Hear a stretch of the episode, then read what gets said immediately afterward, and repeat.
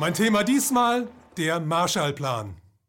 Der Marshallplan, benannt nach dem amerikanischen General und zeitweiligen US-Außenminister George C. Marshall, gilt bis heute als eines der großen Hilfsprogramme des 20. Jahrhunderts. Der Plan wurde 1947, also zwei Jahre nach Ende des Zweiten Weltkriegs, beschlossen und in den Jahren 1948 bis 1952 umgesetzt. Offiziell diente er dazu, Europa mit amerikanischer Unterstützung wirtschaftlich wieder auf die Beine zu helfen. Daher auch der richtige Name European Recovery Program, zu Deutsch Europäisches Wiederaufbauprogramm. In der Tat lagen damals viele europäische Staaten wirtschaftlich und finanziell am Boden. Zum einen wegen der Schulden, die sie zur Kriegsführung aufgenommen hatten, und zum anderen wegen der Schäden, die die Kämpfe hinterlassen hatten.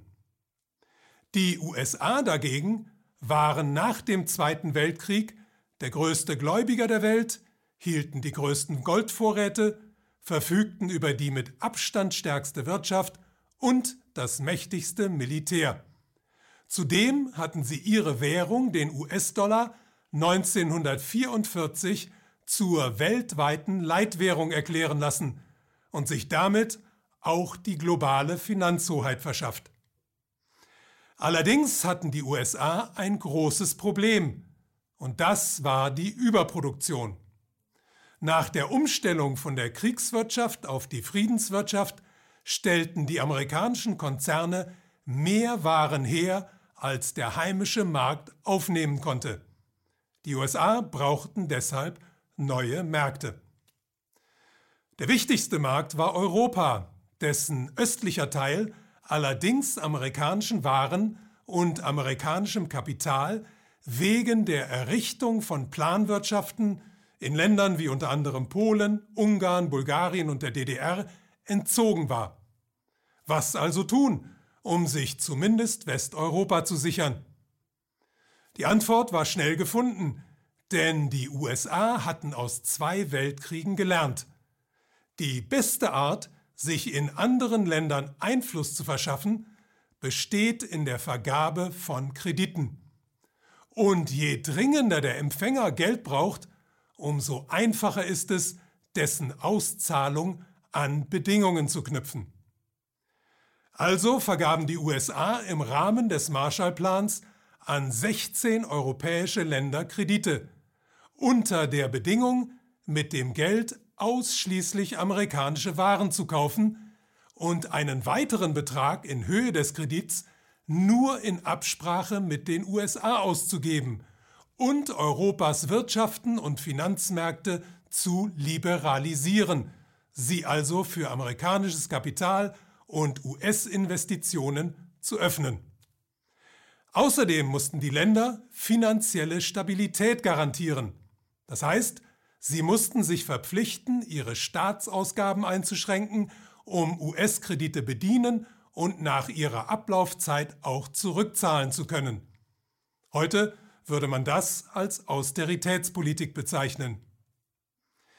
Vor dem Anlaufen der Zahlungen an Deutschland legten die USA übrigens auch noch fest, dass dessen andere Gläubiger von ihren finanziellen Ansprüchen gegenüber Deutschland absehen mussten.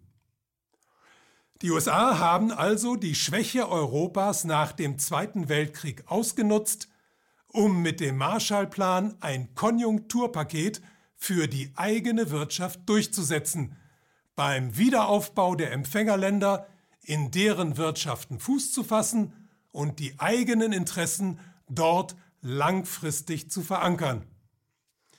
Der Marshallplan hatte aber auch Folgen, die weit über Europa hinausgingen. Großbritannien und Frankreich zum Beispiel benutzten einen Teil ihrer Kredite, um bei amerikanischen Rüstungskonzernen militärisches Equipment zu erwerben, mit dem sie ihre Kolonialkriege gegen die Unabhängigkeitsbewegungen in Asien und Afrika fortsetzen konnten. Hartnäckige Verteidiger des Marshallplans werden jetzt einwenden, dass ja zumindest ein Teil der Hilfsleistungen aus Nahrungsmitteln und Hilfsgütern bestand und man deshalb auch seine humanitären Aspekte würdigen müsse. All denen, die so argumentieren, sei ein genauer Blick auf die Finanzierung dieser Hilfslieferungen empfohlen.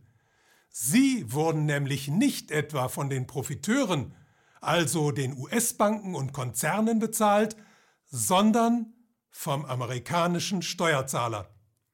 Das heißt, hart verdientes Geld der arbeitenden amerikanischen Bevölkerung wurde als Geschenk nach Westeuropa geschickt, um dort für eine positive Stimmung zu sorgen, damit es in den Kassen von US-Banken und Konzernen kräftig klingeln konnte.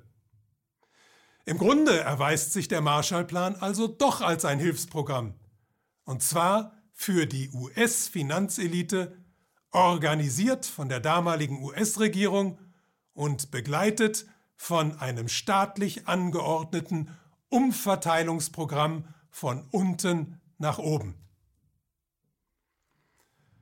Die Zeit ist reif für ein demokratisches Geldsystem.